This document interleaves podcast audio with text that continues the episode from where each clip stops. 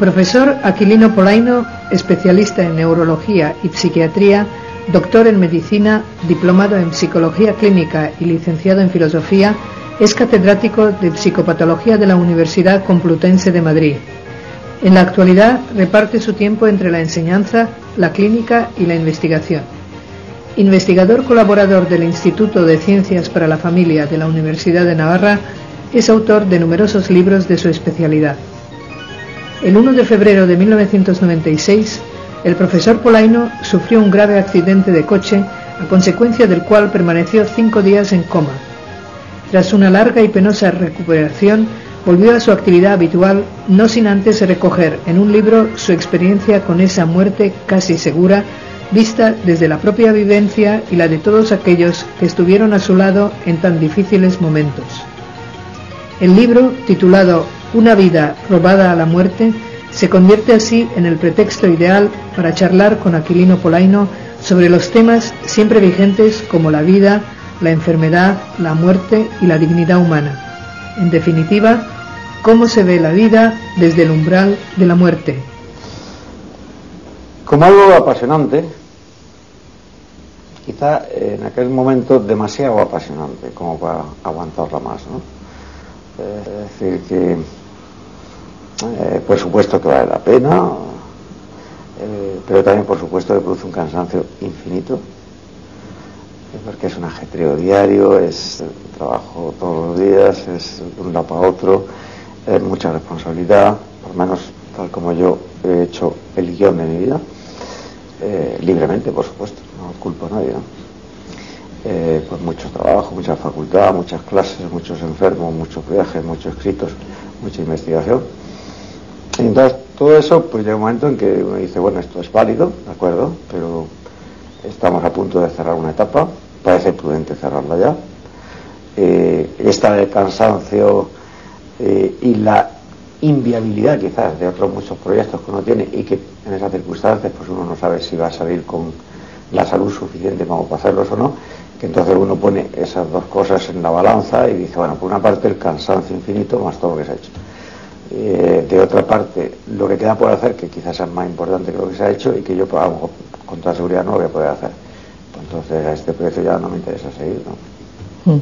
O sea, que llega un momento en que uno dice, bueno, voy a cerrar la puerta. Pues sí, con, con toda cordialidad, es decir, ¿Y no dando un portazo, sino muy suavemente y daños que da ahí, ¿no? Sí, ¿Y, quién tira de la persona? ¿O, o, qué? ¿Quién o qué? Vamos a ver, yo creo que en mi caso, de luego, por mucho que daba vueltas no encontraba en ningún sitio donde agarrarme para empezar a arrancar, ¿no? Pero no había ninguna razón en este mundo que me dijera a mí que valía la pena seguir levantándose cada mañana temprano, ¿no? Absolutamente ninguna. Eh, lo que ocurre es que mm, yo por mucho he tomado la iniciativa, pues no me salió. Por tanto, eh, estaba dispuesto a dejarme, dejarme, dejarme y se acabó. Eh, pero eh, uno nunca está solo, entonces la gente interviene en uno, y te plantea cosas y te interpela y te, pincha y te estimula y te dice. bueno, y entonces yo creo que ahí fue donde se produjo el cambio, ¿no? Es decir, cuando uno se da cuenta de que eh, el destinatario de la propia vida humana, personal, no es uno mismo eso es patente, ¿no? Porque si no, esta vida no sería vivible, ¿eh? no habría gente que la soportase.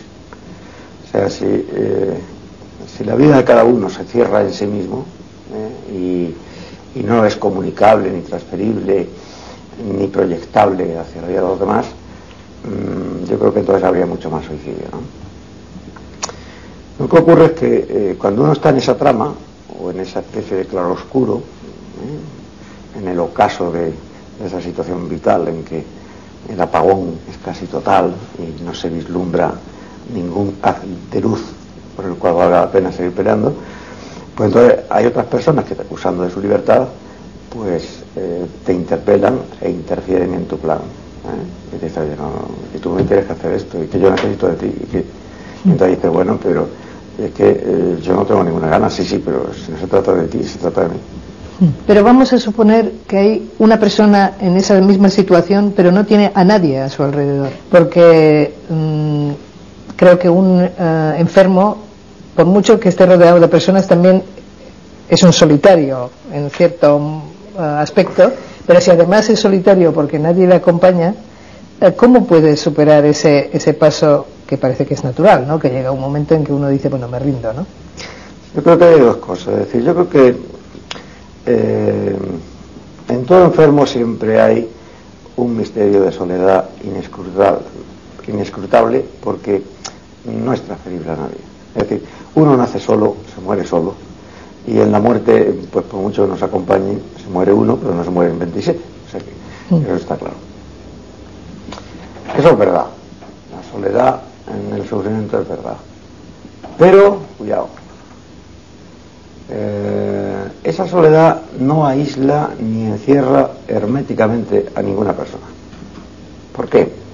Porque aunque sea verdad que esa situación personal no es transferible, ¿eh? y en muchos casos ni siquiera comunicable, eh, sí que se puede compartir, no por uno mismo, sino por los que están alrededor.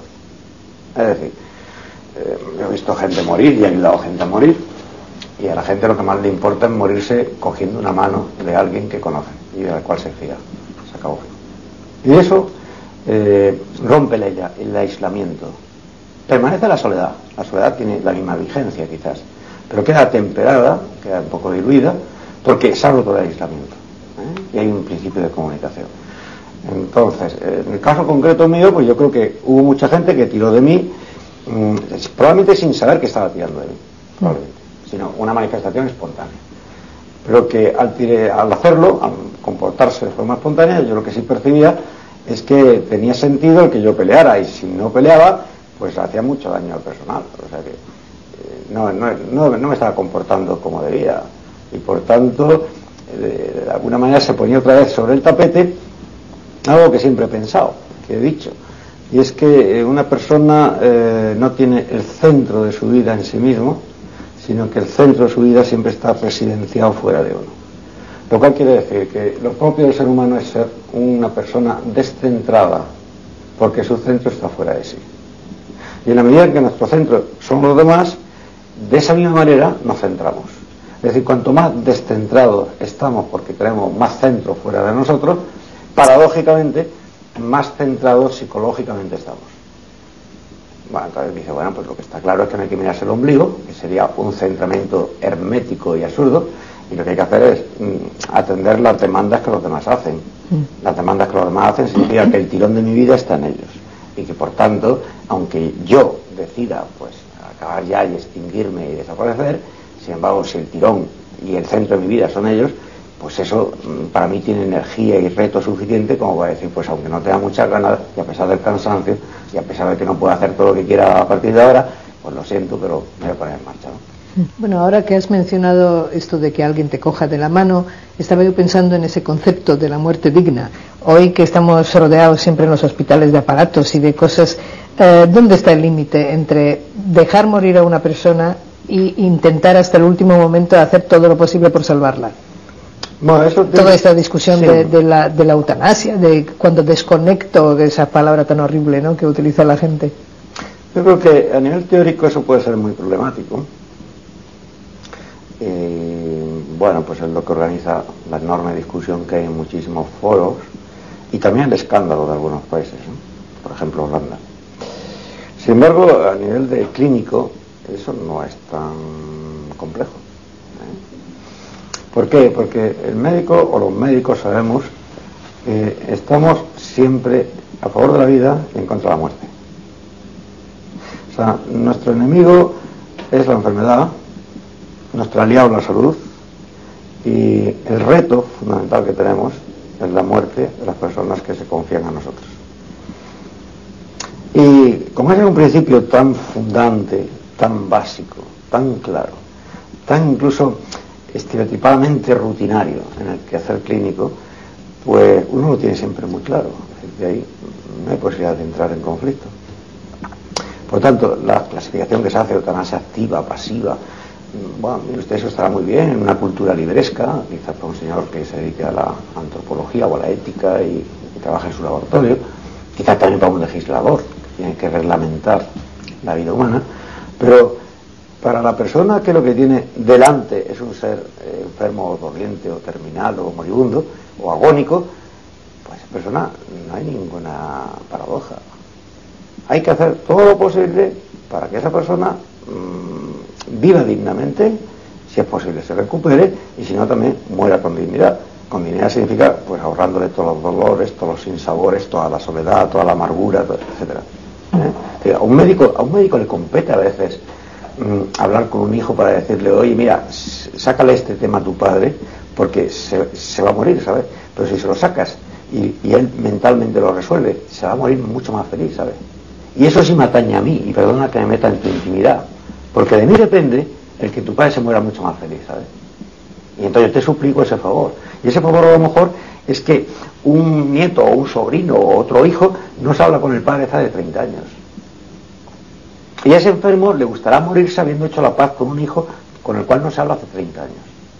Y toda la familia dice, bueno, ¿y a usted qué le importa esto? Y dice, a mí sí me importa. A mí no, no solo me importa que él no tenga fiebre, o que la cama sea cómoda, o que no haga arrugas la sábana para que no les hagan eh,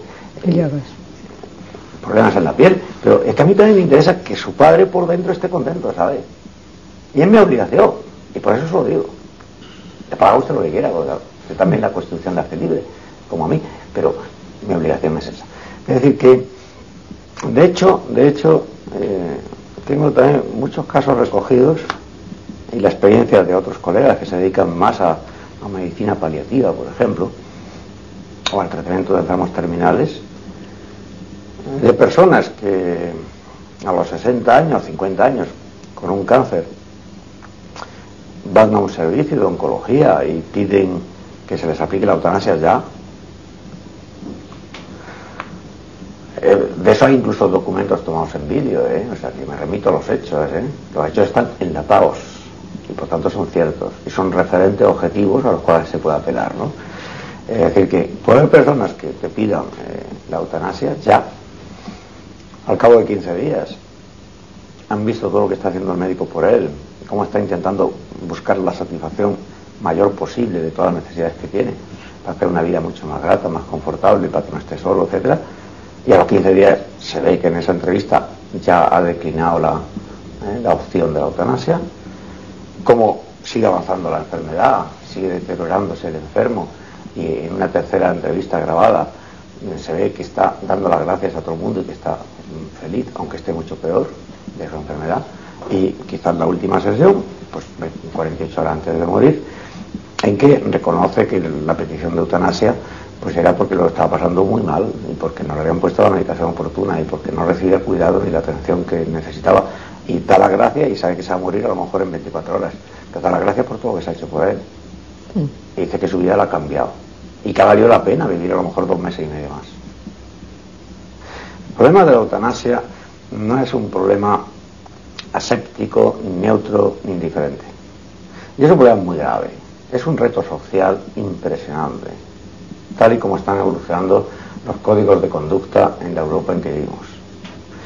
Una razón muy sencilla.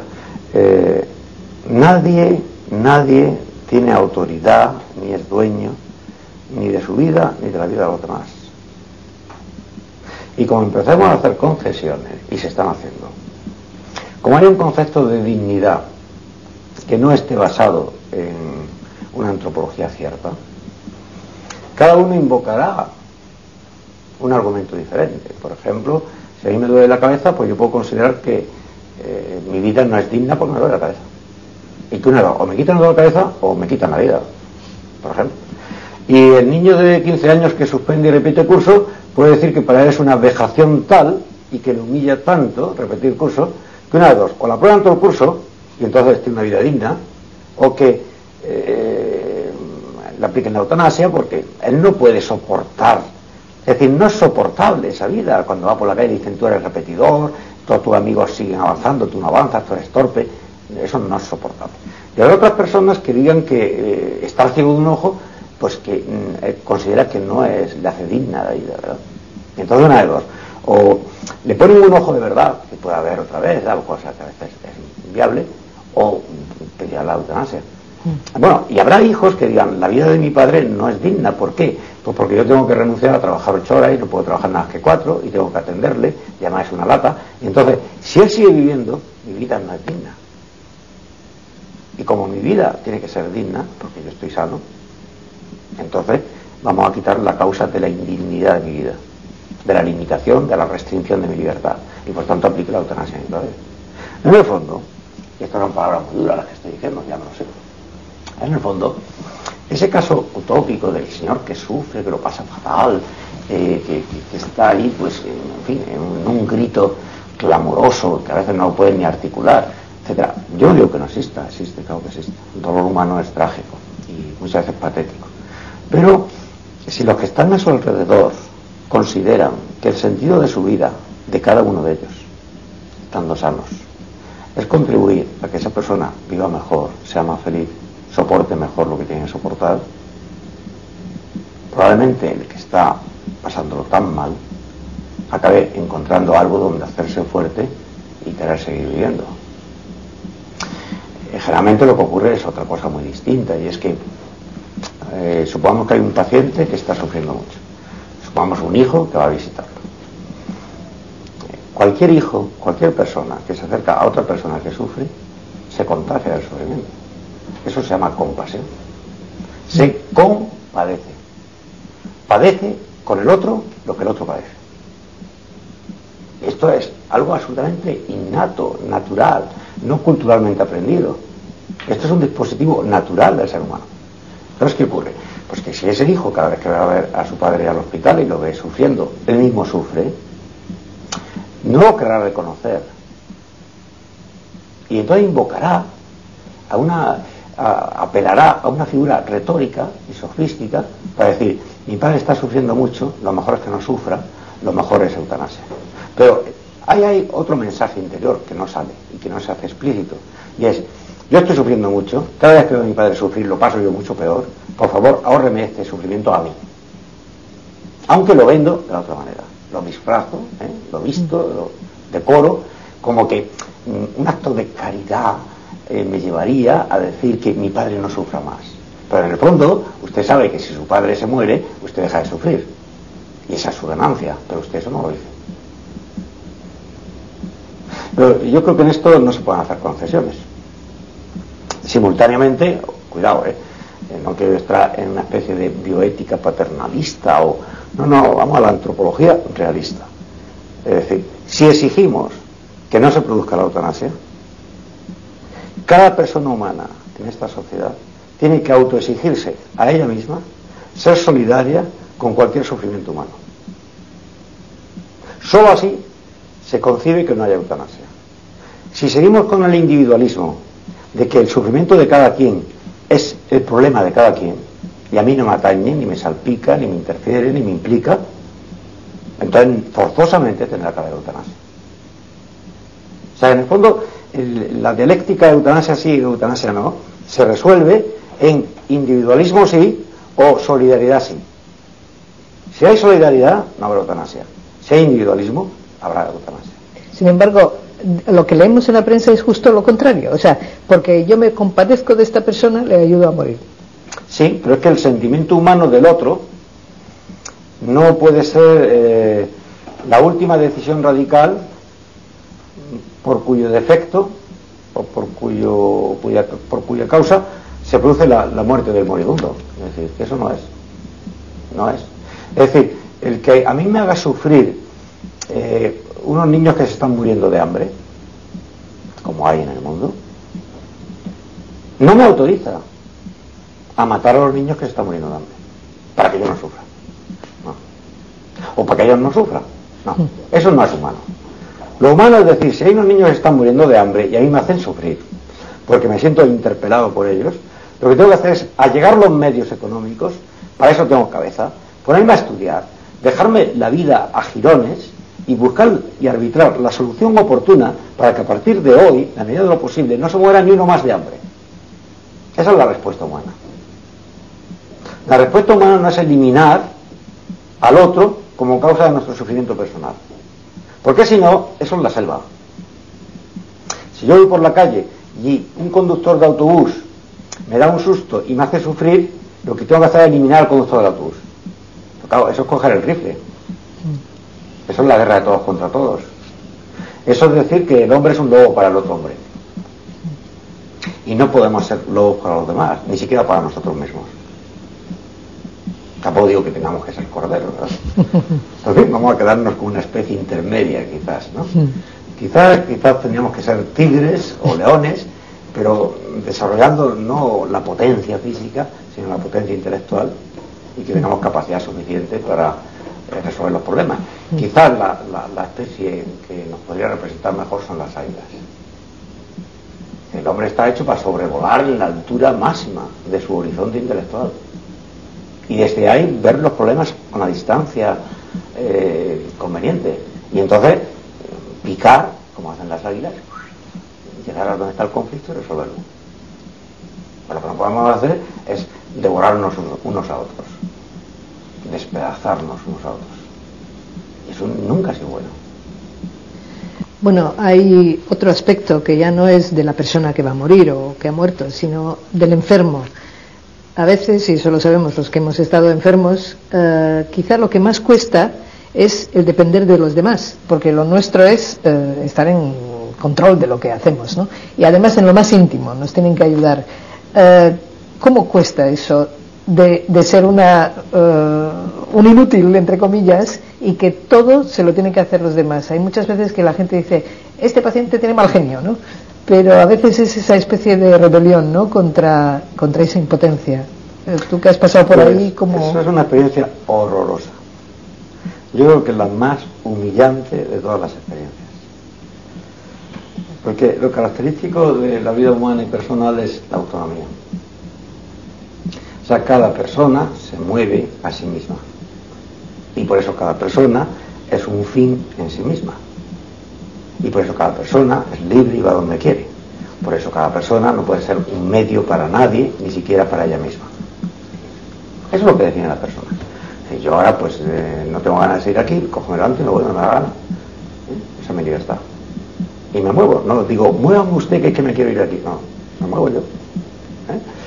Claro que hay muchos movimientos. El movimiento intelectual es el, donde el grado de libertad es más potente, ¿no? capacidad de pensar, la libertad en el pensamiento, es donde nos jugamos casi todo, ¿no?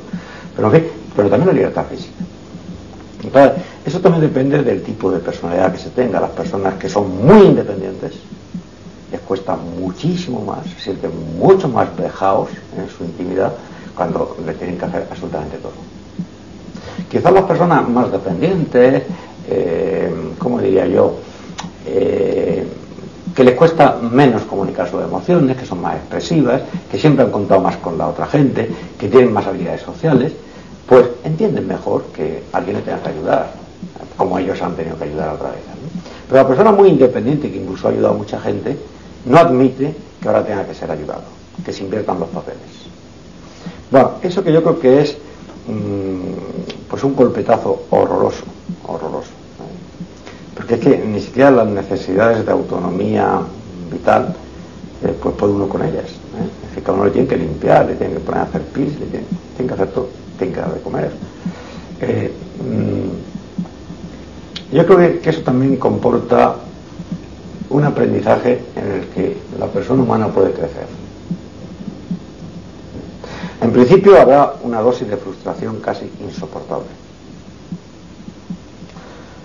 Pero hay que buscarle un sentido a la insoportabilidad de la vida en esas circunstancias. Y viene muy bien porque es una lección de sencillez, de realismo humano, de que uno no es dueño de sí mismo ni tiene tanta autonomía como pensaba, que es una autonomía de verdad, cierta que la es, pero es una autonomía siempre relativa, no absoluta, y que por consiguiente uno está tocando los límites de su propia persona que hasta entonces no lo había tocado. Lo admitió como una hipótesis posibilista, ¿verdad? Pero no los había tocado. Ahora está tocando. Ahora sabe que tienen que limpiarle, porque él no se puede limpiar. Ya algo más eh, sencillo que eso, eso sí que es tocar un límite, ¿eh? un límite. Entonces, eh, aprendiendo, cuando uno se pone siempre cerca de un límite, tiene la posibilidad de entender muy bien lo que hay más allá del límite. Por tanto, son situaciones fronterizas en que la persona es cuando más crece, si lo aprovecha bien. Ante el límite, uno puede volverse a la parte que sí conoce, no al horizonte que se le abre. Si se cierra al horizonte que se le abre y mira hacia el pasado, a la parte que sí es conocida, entonces viene la frustración porque compara con lo que antes sí podía hacer, etcétera, y entonces se enfada y se pone irritable, y entonces no crece. Es más, regresa, se pone como un niño pequeño. Por el contrario, si se abre al nuevo horizonte, eh, aunque compare con su vida pasada, lo que se da cuenta es que ha tocado un límite, que ese límite lo ha podido tener durante mucho más tiempo que ahora, que incluso a lo mejor ese límite lo puede empujar y, sobresaltar, pero que a lo mejor no, y por tanto hay reto, y por tanto se abre un horizonte nuevo. Eso respecto de sí mismo. Respecto a lo demás, se le abren muchos más horizontes, porque dicen, vamos a ver, mi hermana, que es tan maja chica y tal, y tan dura, ¿cómo es que es capaz de ponerse tierna cuando me limpia a mí como enfermo que no se puede limpiar? ¿Cómo es que ella está cambiando y está creciendo? Luego, el que ella me limpie le está sirviendo también a ella para crecer. Y por tanto, a mí no me puedo humillar tanto. Yo soy causa, aunque no voluntaria, de que mi hermana crezca. Pues esto tiene sentido. Si yo a vez toco mis propios límites, me conozco mejor al tocar mis límites y conozco una perspectiva, un horizonte nuevo que se abre en mi vida, eh, pues no digo que esté deseando que esto me ocurra, pero si me ocurre, lo tengo que asumir.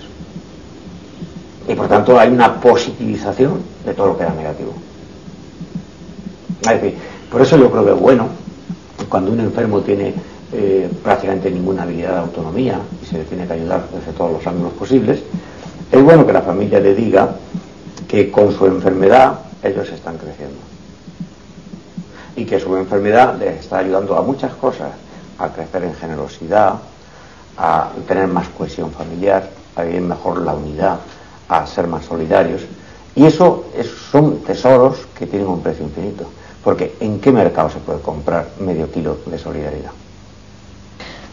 yo solo quería añadir una cosa a esto. Estamos hablando de un paciente que necesita de la ayuda de los demás y que tiene alguna posibilidad de, curarse, o sea que no es una situación permanente.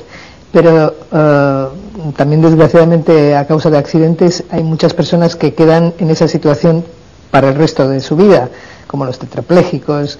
Eh, ahí es donde esa, o sea, saben que nunca van a ser autónomos otra vez. Supongo que también la reacción es diferente. Estos, eh, ¿qué tienen que hacer? ¿Abrazarse más a los demás? Vamos a ver, eh, yo creo que es cuestión todo de grado. al final, el que un paciente necesite de los demás no es nada más que una intensificación de la necesidad de ayuda que tiene. Pero antes también ha necesitado de los demás. Y después de la enfermedad también se sigue necesitando de los demás. Es decir, mm, cuando repasamos nuestra vida hacia atrás, una vida de personas sanas, nos damos cuenta de que nuestra vida está entretejida con la vida de los demás. Tanto que cuando recordamos siempre hay personas a nuestro alrededor.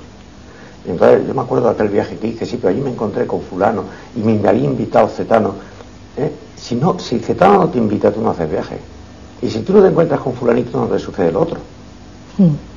O sea, la vida es el entretejerse de las libertades individuales. Y cada uno después incorpora ese entretejerse y lo sedimenta como lo que es la, la biografía de su historia. Pero estamos dependiendo. Dicho de otra manera, un niño que nace y no se le ayuda, se muere. O sea, desde el momento cero necesitamos de los demás. En todo lo demás, seguimos necesitando de los demás. Es decir, que nadie, ninguna persona, puede llegar a ser quien es sin la ayuda de los demás. O dicho de otra manera, la persona que cada uno es auténticamente tiene como retazos del entreverarse de la gente que le ha ayudado. Por tanto, no somos seres originarios que parten de cero, que crecen en el vacío y que se mueren también en el vacío. Esto no es verdad, esto no es vida humana. El concepto de relación entre personas no es un mero accidente, como se ha dicho siempre en filosofía, y que hoy está revisando, por ejemplo, el personalismo. ¿Por qué? Porque toda vida humana necesita de los demás. Lo que eh, se ha confundido con un tópico que nadie entiende es la dimensión social de la vida humana, de la persona humana. Esto lo dijo el viejo Aristóteles, dijo que era un animal político, etc. Esto no se ha penetrado en ello como se debía. Creemos que es una especie de cosa rara, pues para las votaciones somos animales políticos, votamos el día de la reflexión. Y esto no es en absoluto cierto. Eh, parte de nuestra festividad depende de cómo nos hayan querido en las primeras etapas de nuestra vida. Y es lo más íntimo que tenemos, el modo personalísimo en que cada uno quiere. Bueno, pues eso, en parte, ha sido aprendido por nuestros padres, porque lo hemos experimentado como ellos nos han querido, y en parte reformulado, modalizado y por lo tanto innovado según nuestro temperamento, nuestra manera de ser. Eso es una persona sana, normal, que es interdependiente de las demás personas humanas, porque todos somos naturalmente solidarios.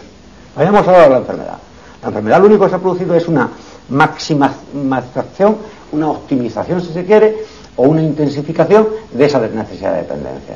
Es decir, que usted ahora, en vez de para poder construir una casa o sacar a su familia adelante, tener que hacer un negocio y firmar un contrato, hay interdependencia, ¿eh? este en, el ámbito de lo mercantil, por ejemplo, pues ahora resulta que usted para poder seguir vivo eh, o, para o para estar descansado, pues le tienen que limpiar cuando tiene sus necesidades porque usted no llega a ello. Pues es otro grado de dependencia, pero no mucho más exagerado que el quedar con un señor en una cafetería para firmar unas letras. Porque la interacción sigue siendo igual. Sigue siendo igual. Esta es una realidad que nunca se ha puesto sobre el tapete en los últimos tiempos y que hay que ponerlo en todo contexto, en todo contexto. Ninguna persona podría eh, eh, aprender a leer y escribir si no tuviera nadie que lo hubiera enseñado. Y después aprendemos a leer y escribir y creemos que no existió ningún maestro que nos enseñó. Nos olvidamos. Y además lo consideramos auténticamente nuestro. Yo leo, yo escribo, porque yo tengo un estilo muy personal, y yo cuando escribo pues digo mis cosas porque yo tengo mucha personalidad. Y, mire usted, su personalidad es suya, claro que sí, ¿de quién va a ser? Del vecino no, suya.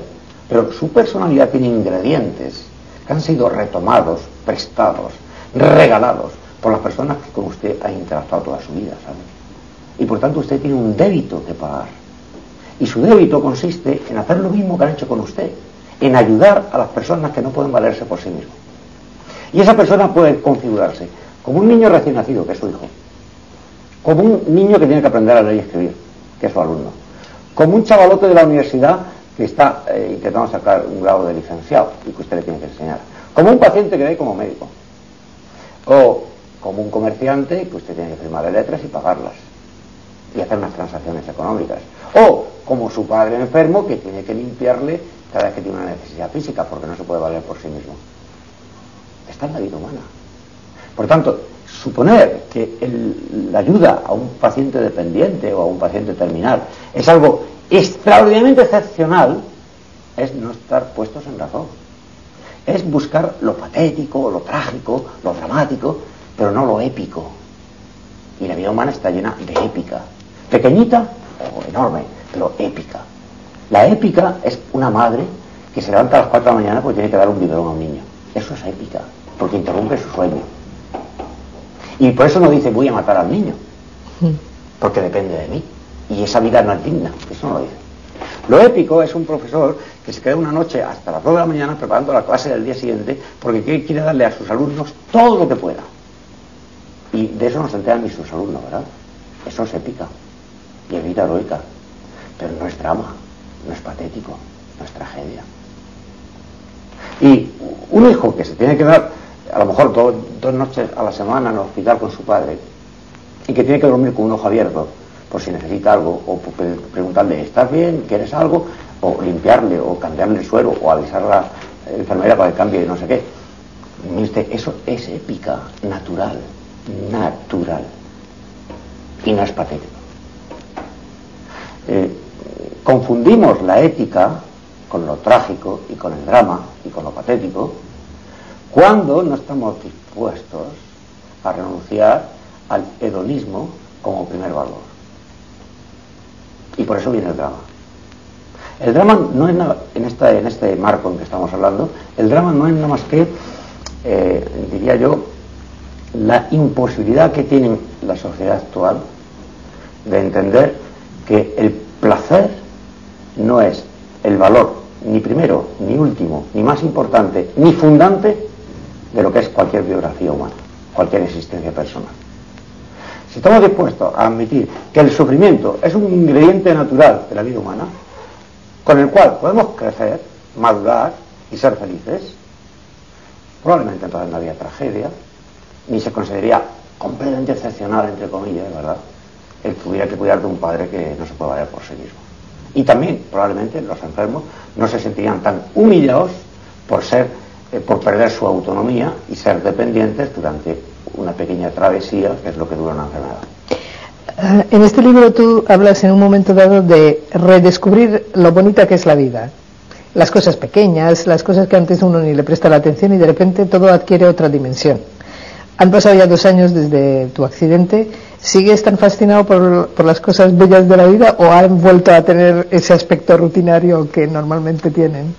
Sí, realmente hoy hace dos años que yo estaba en coma. Hmm. Tal día que hoy todavía estaba en coma.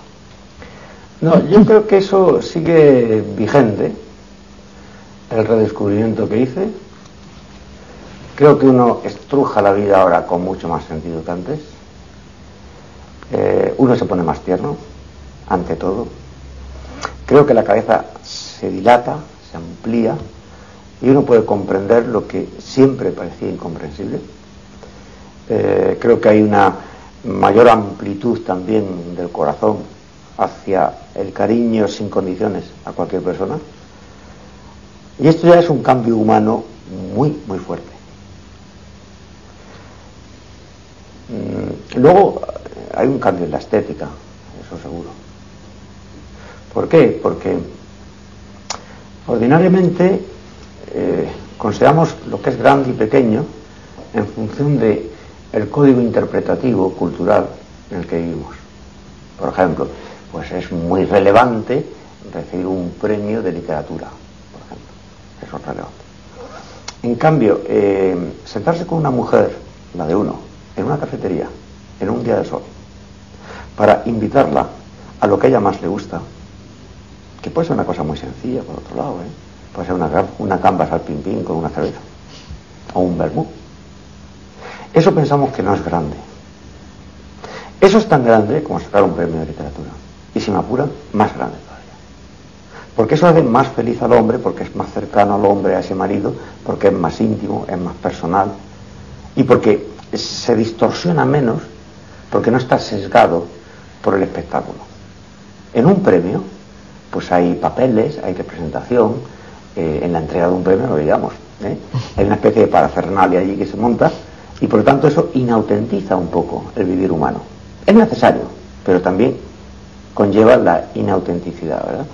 Por el contrario, estar con la mujer eh, plácidamente, sin ninguna crítica, sin ninguna discusión, solo gozando, una mañana, una hora al sol, en una cafetería, tomando una cerveza y la tapita que más le gusta, eso es la felicidad humana. Eso yo creo que hay que descubrirlo. Eh, tú, eh, para terminar, hablas también en el libro que eh, tú hablas de Dios como un compañero de viaje, más o menos. Em, de un compañero de viaje de toda, de toda tu vida. ¿Ayuda esa forma de entender a Dios para mejor vivir y mejor morir?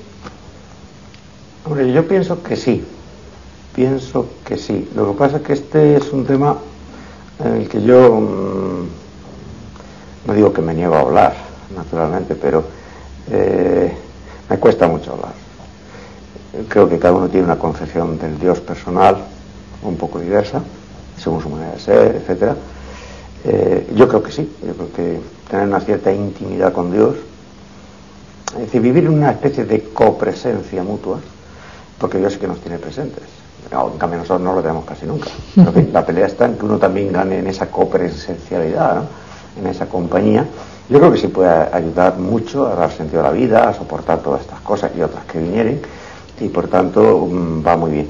Pero me, resisto, me cuesta mucho. Eh, es decir, eh, ¿en qué medida, en qué medida eh, el abandono, por ejemplo, en Dios nos hace dueños de nosotros mismos? Porque eso es una paradoja. Pero es una paradoja que aunque sea tal paradoja, es auténticamente cierta. Cuando el hombre, en mi experiencia, claro, mm. cuando el hombre más se abandona en Dios, más es dueño de su vida, más es sí mismo. Cuanto menos abandona uno en Dios y más se ocupa uno de sí mismo, menos dueño de sí mismo se es. Y mm, por eso, mm, no es que yo desee que haya personas que pasen por esta lamentable situación, lógicamente, pero esto, el pasar por esta lamentable situación, mmm, aprende uno muchas cosas que creía tenerlas aprendidas, pero que no es verdad. Hace falta una ruptura para volverlas a reaprender, ¿no? Y entonces sí, entonces la experiencia es que, aunque uno no pueda ni mover un dedo, uno lo que siempre puede ejercitar su libertad, no condicionada, es en abandonarse en Dios o no abandonarse en Dios. En cuanto que haya mínimo un ar de conciencia, ya se puede ejercer la libertad. Y como esa experiencia de abandonarse o no abandonarse en Dios, de tomar las riendas de la propia vida, uno, o dárselas a Dios y que Él la conduzca, yo creo que es un hecho mucho más radical que poder mover un dedo, una pierna, salir corriendo, etcétera. Aunque uno esté inmovilizado absolutamente, si queda un pequeño haz de luz en la conciencia humana para que uno pueda vivir la experiencia de abandono radical, libremente elegido, me parece que eso nos hace muy dichosos, muy felices y muy dueños de nosotros mismos y de la situación.